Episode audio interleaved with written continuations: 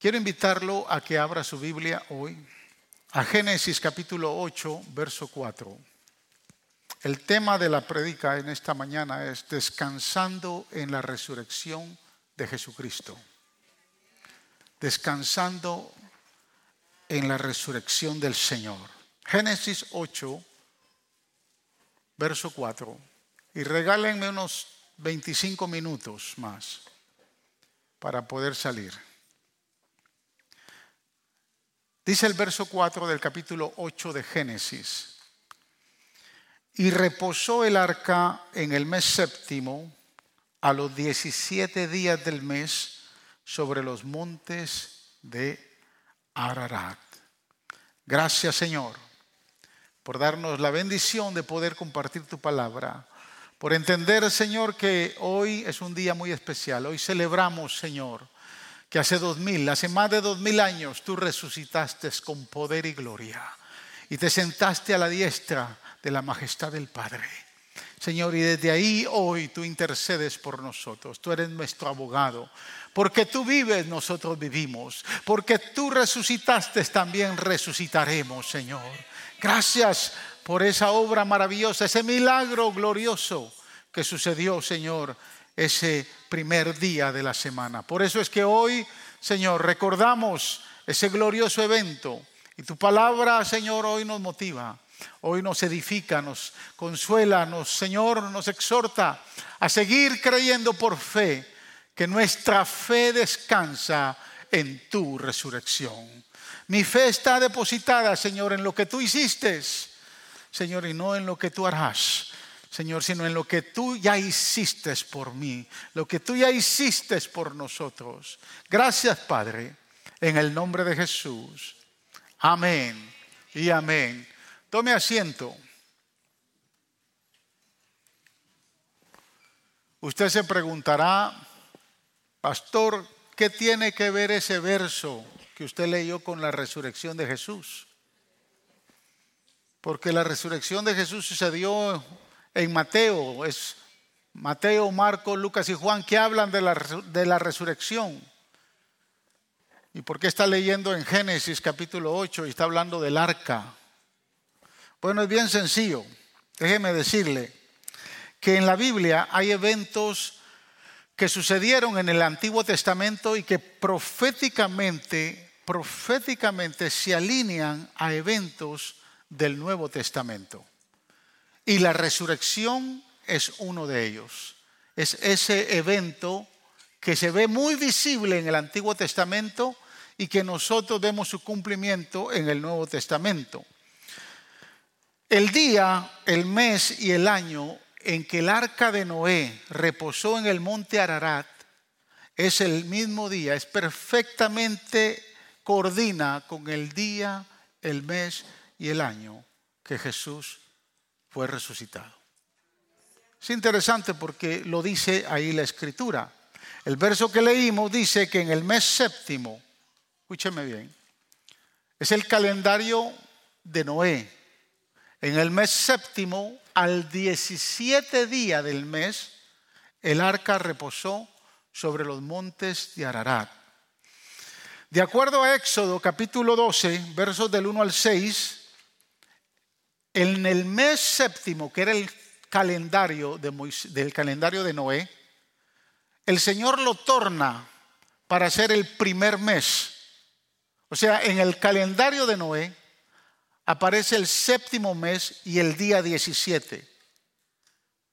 Pero en la salida de Egipto, cuando salen todo el pueblo de Israel, Dios le dice a Moisés, este mes, que es el mes séptimo que estaban viviendo, va a ser el primer mes del calendario judío. Observe lo que dice Lucas capítulo, perdón, Éxodo capítulo 12, versos del 1 al 6.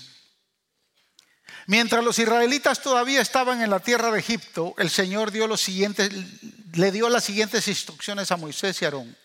A partir de ahora, este mes será el primer mes del año para ustedes. Es decir, el séptimo mes del calendario de Noé ahora se tornaba en el primer mes del calendario judío o el calendario eh, religioso o el calendario espiritual. Verso 3. Anúncienle a toda la comunidad de Israel que el décimo día de este mes cada familia deberá seleccionar un cordero o un cabrito para hacer un sacrificio. Un animal por cada casa, si una familia es demasiado pequeña para comer el animal entero, la compartirá con una familia vecina. Dividan el animal según el tamaño de cada familia y la cantidad de cada uno pueda comer. Cuiden bien el animal seleccionado hasta la tarde del día 14 del primer mes. Esto es importante entenderlo. Entonces toda la asamblea de la comunidad de Israel matará su cordero o cabrito al anochecer. Es decir, Dios le está diciendo a Moisés, el año que ustedes están viviendo hoy y este mes va a cambiar, porque hoy yo los voy a liberar. Esta noche, después de diez plagas, el pueblo de Israel va a ser liberado y va a salir a conquistar su tierra prometida. Pero ustedes están en el año séptimo. Y este, en, el mes séptimo, pero este mes hoy se convertirá en el mes de Nisan, el primer mes. A los diez días de este primer mes, ustedes van a seleccionar una ovejita, un cordero, un cabrito, porque ustedes necesitan a ese cordero matar, porque la décima plaga va a venir sobre Egipto y la sangre de ese cordero se va a poner en los tintales de las puertas para que cuando pase el espíritu de muerte va a pasar sobre. Por eso es que en inglés eh, el término Pascua se entiende mejor, porque en, en inglés se entiende como Passover. O sea, el espíritu de muerte pasó sobre los hogares de los israelitas que tenían la sangre del cordero. Ese cordero lo seleccionaron el día 10. Lo iban a cuidar cuatro días. Y el día 14 le iban a dar matatush. O sea, había que matarlo. Porque la sangre iba a ser usada. No sé si ahora está entendiendo un poquito mejor el texto que leímos. Pero usted me preguntará y dirá, pastor, ahí dice que el arca reposó el día 17. Yo le pregunto, ¿qué sucedió tres días después de la muerte de Cristo? Si el Cordero de la Pascua se elegía el día 10, y se sacrificaba el día 14, hasta el día de hoy el pueblo de Israel celebra. El pueblo de Israel dejó de celebrar su Pascua el día de hoy hace tres días. Todavía los judíos siguen celebrando su Pascua y el día viernes fue el último día de la Pascua. Ellos no celebran la resurrección porque no han creído en aquel que resucitó. Pero usted y yo creemos que tres días después, 14, 15, 16, 17, el día 17, Jesús se levantó de entre los muertos. Y por ende, el día que descansó el arca en el monte Ararat fue el mismo día que Jesús se levantó. Escuche, para Noé y su familia, que el arca haya reposado haya descansado sobre el monte Ararat fue la mayor prueba de su salvación. Fue la mayor prueba de que su familia, Moisés, perdón, Noé se sentía seguro y a salvo, él y su familia. Porque finalmente él nunca había visto llover. Las aguas fueron torrencialmente fuertes. El arca se metió en una tormenta y él no sabía cuándo. Primero mandó un cuervo y el cuervo murió. Después mandó una paloma y la paloma regresó sin nada. Y la tercera vez vuelve a mandar otra paloma y la paloma regresó con una hoja de olivo. Y Noé dijo, eso es símbolo de que hay tierra. Pero yo no voy a saber eso hasta cuando vea que el, arca se ancló que el arca se estacionó. ¿Sabe la angustia que había? ¿Le hubiera gustado estar en el arca y pensar cuándo esto va a terminar? ¿Cuándo va a parar el arca y realmente vamos a volver a la tierra? Nosotros no somos peces, hermanos. Somos humanos, no fuimos creados para estar en el mar. Eso es para dos o tres veces que a usted le gusta ir a la playa y le gusta ir a disfrutar allá a la playa, pero no para estar metido en el mar todo el tiempo.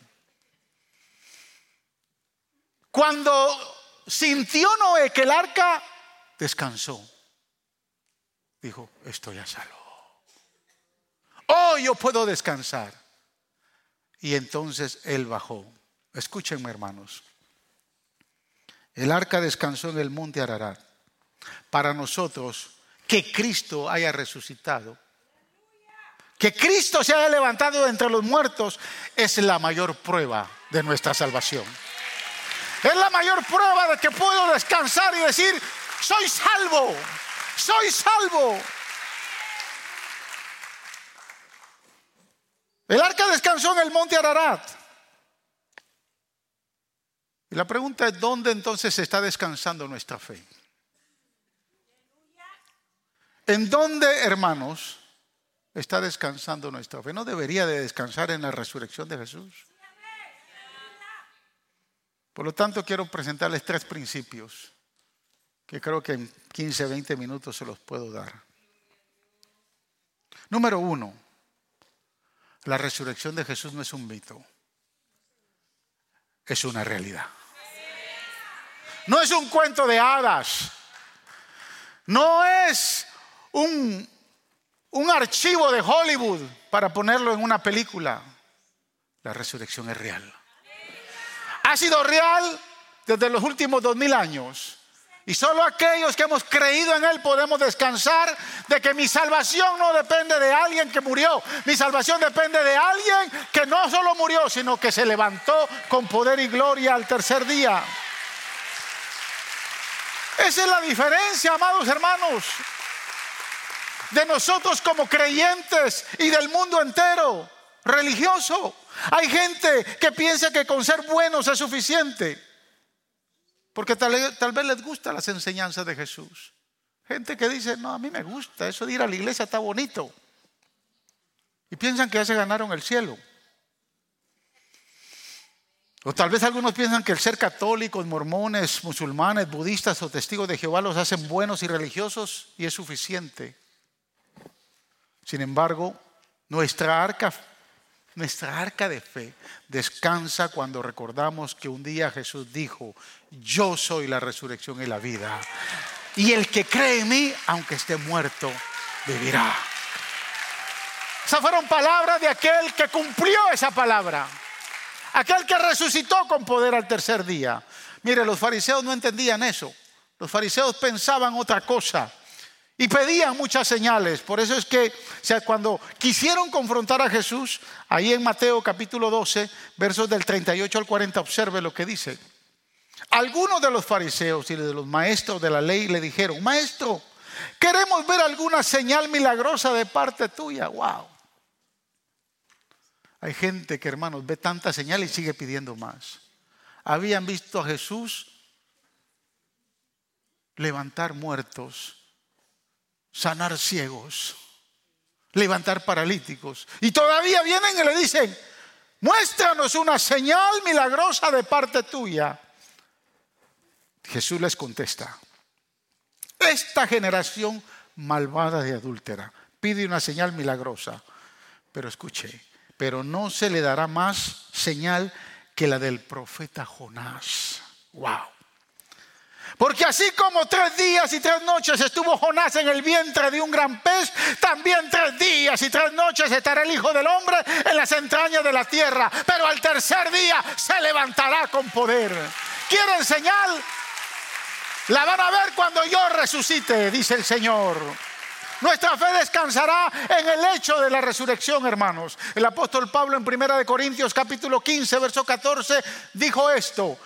Y si Cristo no resucitó, vana es entonces nuestra predicación, vana también es nuestra fe. Si Cristo no resucitó, hermanos, vámonos todos a la casa y nunca más volvamos.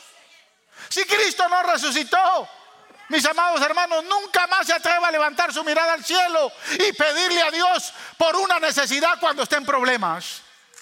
Pero si Cristo resucitó, siéntase con la confianza que cada vez que levanta su mirada al cielo, créalo que su redención está pronta.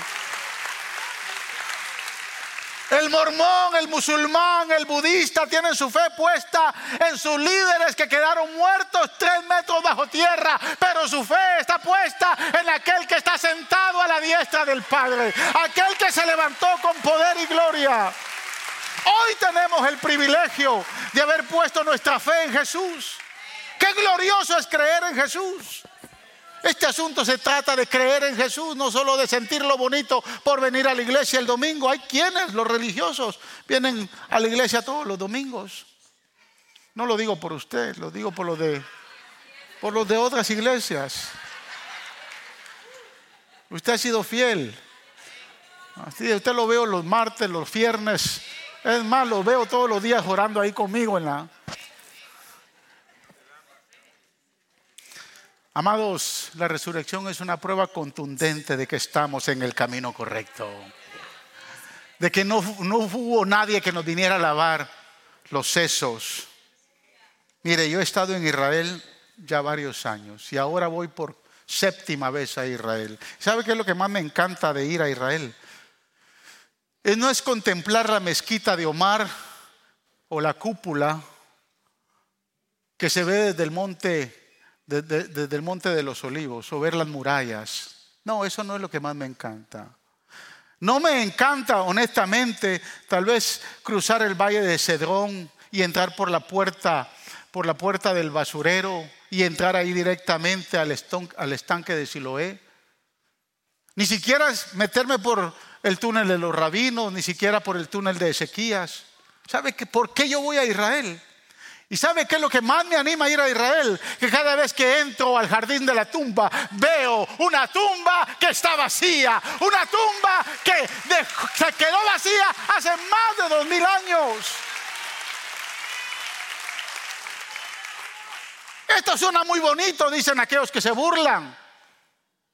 Pero tal vez esa tumba es otra tumba.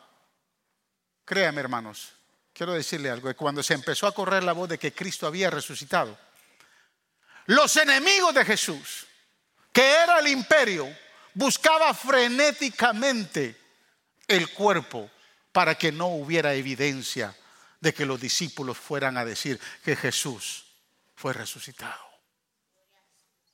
El imperio era el enemigo número uno, estaba en poder.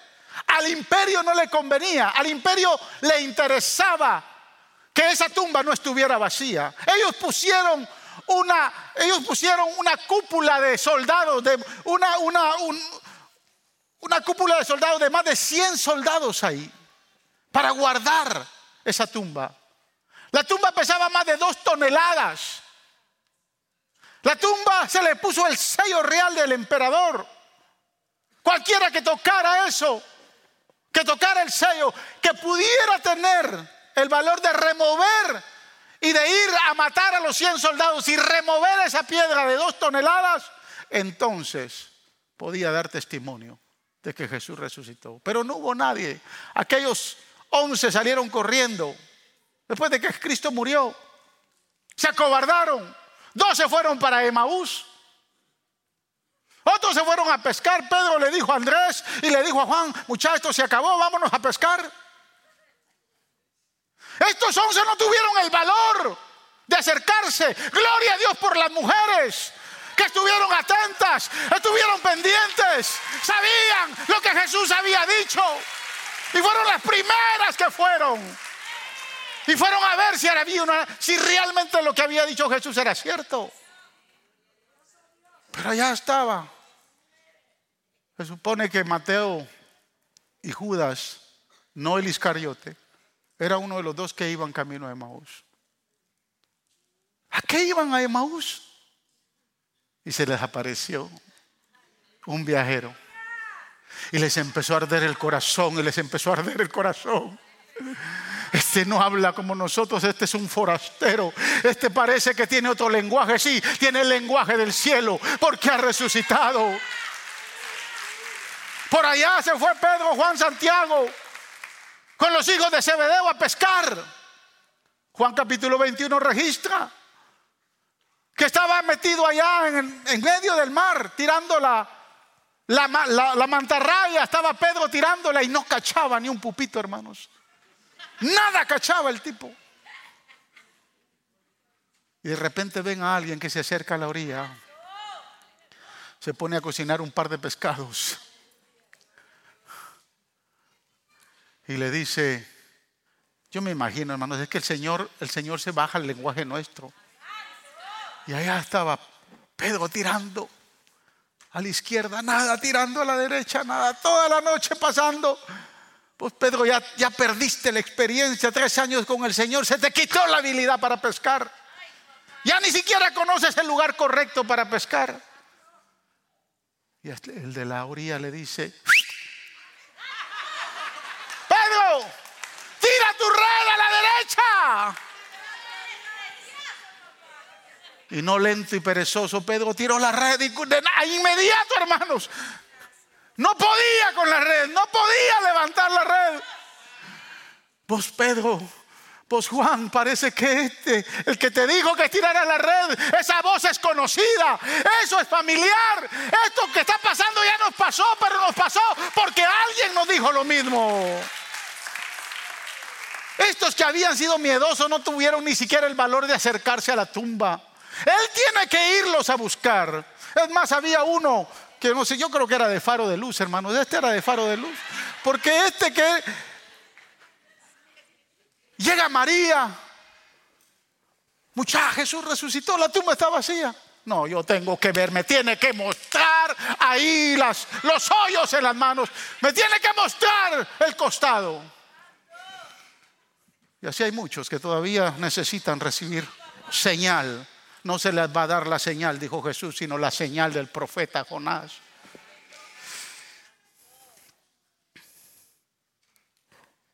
Yo les dije que me dieran 15 minutos, ¿verdad? Voy a adelantarme. Escúchenme, hermanos. Para el imperio el cristianismo era una amenaza fuerte. Diez olas de persecución se levantaron.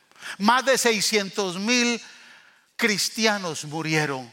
El imperio no le interesaba que Jesús fuera resucitado, pero después de que estos fueron investidos con el poder del Espíritu Santo, no hubo nadie, no hubo nadie que los parara. Empezaron a proclamar el Evangelio, empezaron la primera prédica y es la que sigue todavía pendiente y es la prédica que sigue vigente, es que Cristo ha resucitado, Cristo ha resucitado.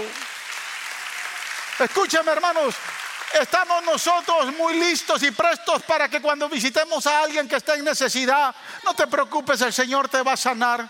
No te preocupes, el Señor te va a proveer, te va a proveer. ¿Por qué no le decimos, no te preocupes, Cristo resucitó, Cristo está a la diestra del Padre. Ese es el lenguaje del creyente cuando predica su fe. Porque nuestra fe descansa no en que Cristo sana, no en que Cristo liberta, nuestra fe descansa en que Cristo ha resucitado.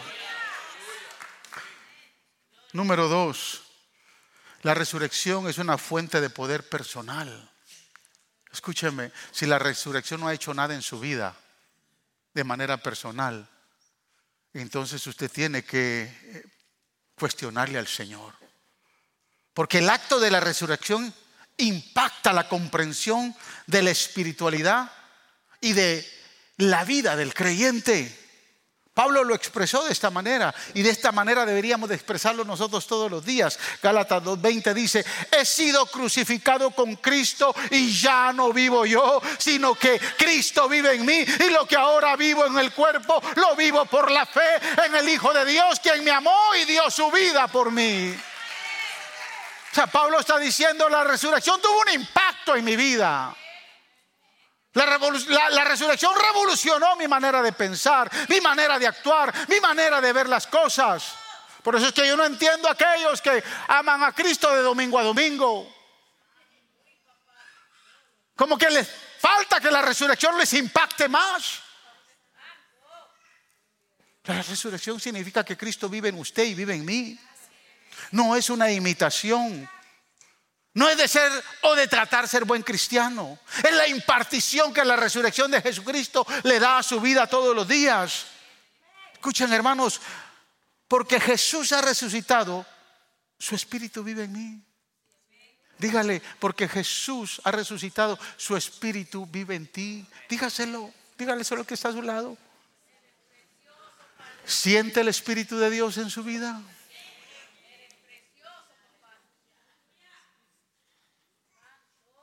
¿Vive el espíritu de Dios en su vida? Jesús lo dijo, yo tengo que irme. O sea, yo tengo que resucitar.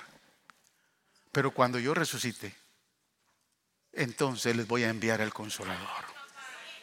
Que va a estar con ustedes todos los días hasta el fin del mundo. El hecho de que Cristo ha resucitado no es solo porque se sentó a la diestra del Padre, es que nos envió a su Espíritu Santo para que viva en nosotros. Usted lo tiene que sentir cada mañana que se levante. Usted tiene que sentirlo cuando usted come, cuando usted camina, cuando se va a acostar, todos los días. Usted tiene que sentir al Espíritu de Dios en su vida porque Jesús resucitó. Número tres, el pacto de la resurrección nos empodera para servir. Jesús dijo, porque yo vivo, vosotros también viviréis. Esa es una respuesta al llamado de Jesús para nosotros la iglesia, pero es una respuesta que la iglesia le tiene que dar a Jesús, porque es un pacto que Jesús ha hecho con nosotros. Primera de Corintios capítulo 15, versos 14 y 15 dice, y si Cristo no ha resucitado, nuestra predicación no sirve para nada, como tampoco la fe de ustedes. Aún más resultaríamos falsos testigos de Dios por haber testificado de que Dios resucitó a Cristo, lo cual no habría sucedido si en verdad los muertos no resucitan. ¿Sabe por qué yo me animo a hacer cosas para el Señor, aunque me vea limitado y no tenga los recursos? Porque Él vive y Él está sentado a la diestra del Padre. Eso es lo que me motiva a mí. Yo le creo a Él. Le he creído, llevo más de 42 años sirviéndole, 37 años pastoreando. Y todo lo que debemos de hacer día a día es porque Él vive. Yo creo que ese hogar de niños se va a levantar no por mí, se va a levantar porque Jesús vive y porque Jesús sabe la necesidad y porque Jesús sabe, no importando, mire, hermanos, Hoy usted tuvo la oportunidad de alcanzar esa bendición. Si no la alcanzó, no se preocupe, alguien más la va a alcanzar. ¿Sabe lo privilegiado que yo me siento de ser pastor de esta iglesia? Porque si yo no estoy, alguien más es pastor. Usted que es líder en esta iglesia, siéntase privilegiado. Porque si usted no lo es, alguien más va a alcanzar esa bendición. Yo no sé cómo vemos nuestra relación con Cristo, cómo usted ve lo que Dios le ha dado hoy, lo que usted hace por el Señor, pero todo lo que hacemos no lo hacemos simplemente, hermanos, por querernos ganar honra, lo hacemos porque Cristo vive, porque Él ha resucitado. Aleluya. Y si eso no hubiese existido, nada de lo que hacemos tiene sentido. Nosotros mismos no tendríamos ninguna esperanza de vida Usted está aquí porque sabe que en cualquier momento Él no solo resucitó, Él dijo que Él va a regresar. Él pronto va a regresar y más, más pronto de lo que nosotros nos imaginamos. Alguien me dijo una vez, pastor, ¿por qué usted no predica más de la venida de Cristo? ¿Por qué usted no se enfoca a predicar solo de la venida de Cristo? Y es interesante, ¿no? Y creo que tal vez tenía razón esa persona que me dijo, porque a veces veo la iglesia muy desanimada, muy indiferente a la venida del Señor. Cuando el libro de Apocalipsis, cuando dice al final del libro, y la iglesia y el Espíritu proclaman y dicen, ven Señor Jesús, ven, ven Señor Jesús, ven.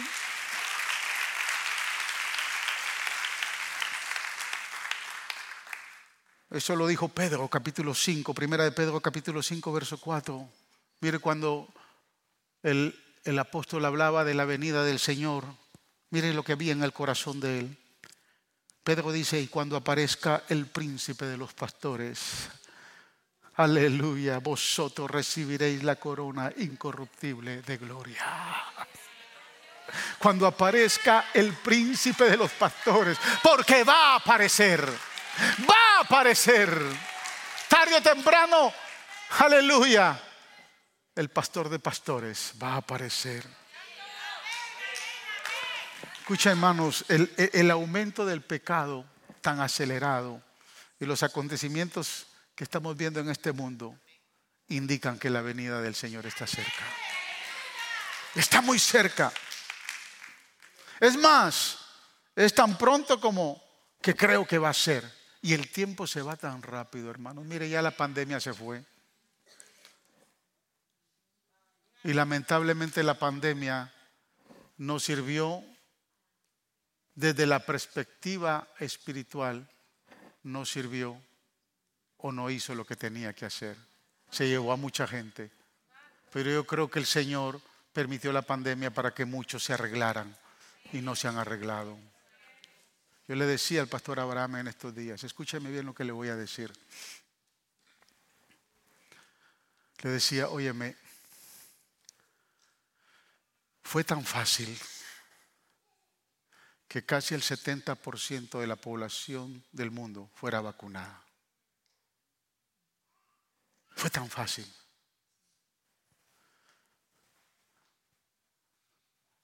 Entender que una vacuna para lo del COVID realmente no hizo lo que ellos dijeron que iba a hacer.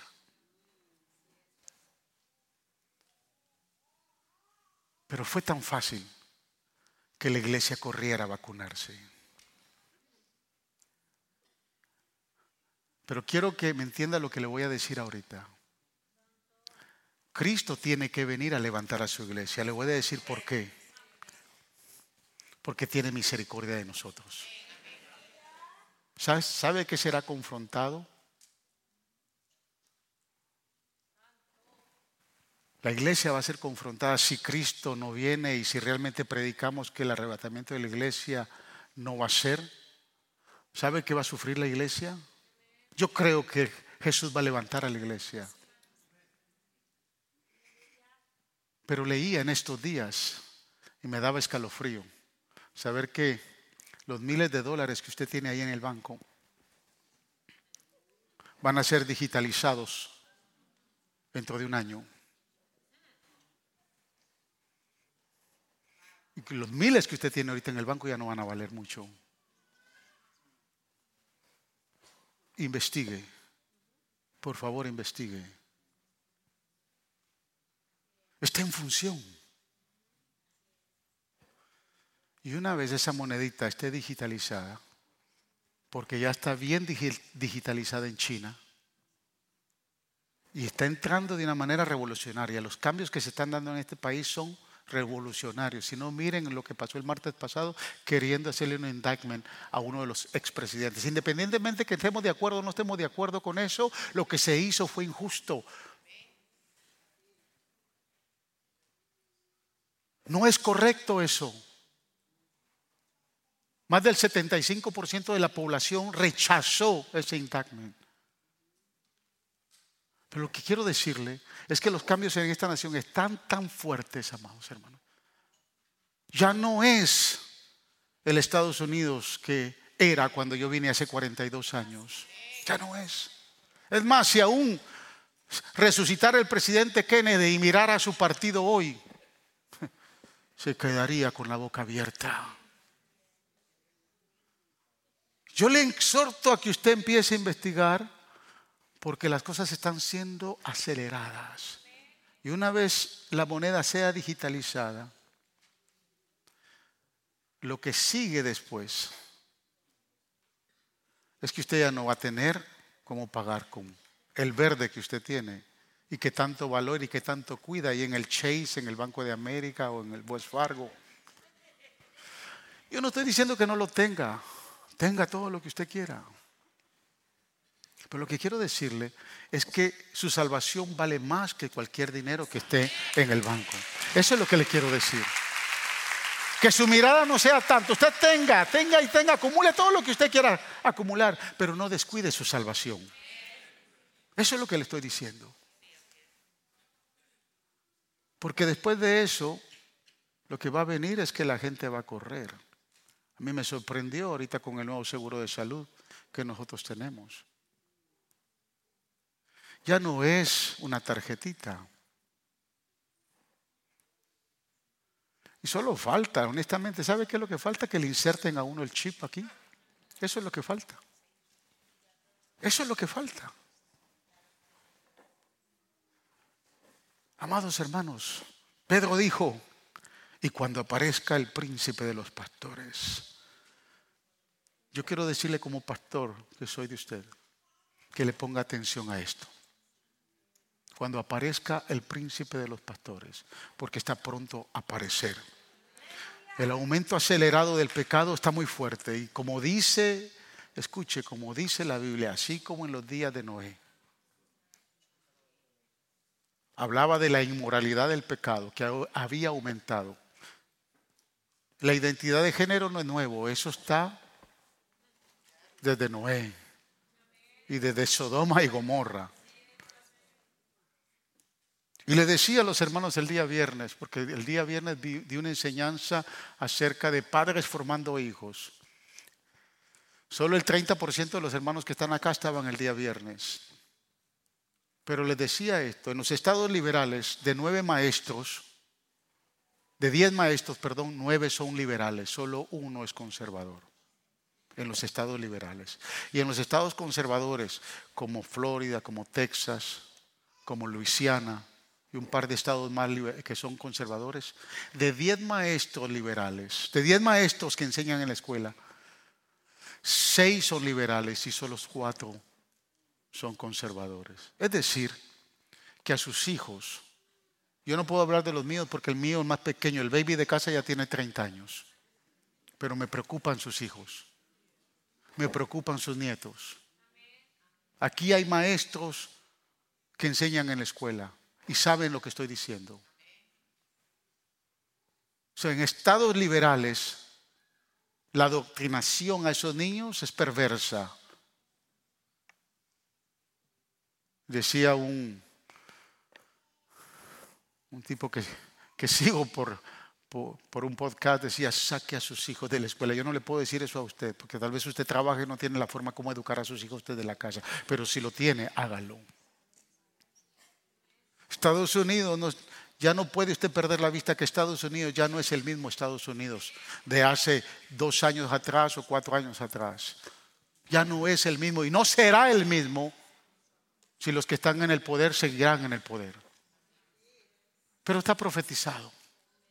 Está profetizado. Lo que quiero decirle es que Pablo, Pedro dijo hace más de dos mil años, dijo, y cuando aparezca el príncipe de los pastores, vosotros recibiréis la corona incorruptible de gloria. Muy pronto, usted y yo vamos a enfrentar a Jesús personalmente. Nos presentaremos ante el príncipe de los pastores y le daremos cuenta de todo lo que haremos, de todo lo que hemos hecho en esta tierra, de toda palabra que ha salido de nuestra boca. Escuche hermano, Dios le ha dado a usted talentos, dones, habilidades, libertad, salud, oportunidad, le ha dado dinero, le ha dado algunos visión, llamado, dirección, instrucción, porque Él vive. Él le ha dado todo eso. Pero no se confunda. Todo lo que usted tiene, si no lo pone al servicio del príncipe de los pastores, de nada sirve que tenga nada. Tal vez muchos nos proyectábamos. Yo tuve que cambiar mi proyección, hermano. Lo único que no cambio de proyección es seguirle sirviendo al Señor y si el Señor me dijo que me dice que tengo que seguir haciendo esto y lo otro lo voy a seguir haciendo, pero mi proyección que tenía antes Sí, porque yo antes me proyectaba cuando sea viejito voy a tener tanto dinero en el banco y voy a, voy a estar en, en este lugar y voy a viajar a este lugar. Y, sé que no tengo que meterle más al foro One k plan, tengo que meterle más al, al, fondo de pensiones, porque es que cuando yo sea viejito, quiero estar preparado. Yo de manera personal me dejé de proyectar de esa, de esa forma, porque sé que Jesús está cerca. más cerca de lo que usted y yo podemos pensar. Hay algunos jóvenes que pensarán y estarán diciendo, pastor, pero yo todavía soy joven y me quiero casar. Pero nomás se casan, piensan que van a servir al Señor, pero después de que se casan y, quieren empezarle a servir al Señor, vienen el cambio de pañales, los lloridos por las, por las mañanas, por las madrugadas. Los hijos le quitan el tiempo. No, que crezcan un poquito más y que vayan a la escuela. Después no se dan cuenta que necesitan un montón de toneladas de dinero para mantener ese chorro de muchachos que está trayendo a la iglesia. Sí, porque esa es la familia, ¿no? Más las familias hispanas que no se proyectan bien. Porque aquí tenemos un montón de muchachos que lo que quieren es enamorarse y casarse. Y el college no es para mí. La universidad no se diseñó para mí. Y cogen la ruta diferente. Después a los tres o cuatro años no saben ni cómo mantener esa familia que tienen al lado. La realidad, mis amados hermanos, es que Cristo está pronto. ¿Sabe por qué Él va a venir? Porque Él resucitó. Porque Él se levantó de los muertos. Los judíos todavía están esperando su Mesías. Nosotros esperamos al Mesías resucitado. Esperamos a aquel que declaró ser yo soy la resurrección y la vida. Y el que cree en mí, aunque esté muerto, vivirá. Es tiempo que la realidad de la resurrección fortalezca su fe. Es tiempo, hermanos, que la realidad de la, resurrección impacte su vida. Y es tiempo que el poder de la resurrección lo haga servirle más al Señor. Porque Él viene pronto. El arca descansó.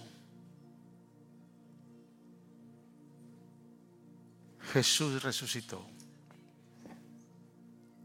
El arca descansó por, por, por, Noé y ocho miembros más. Jesús resucitó no por ocho miembros más, resucitó por todos los que estamos acá. Viva esa resurrección. Vívala, vívala todos los días. No deje que nada lo distraiga. Que muy pronto usted y yo nos vamos a ver en el cielo.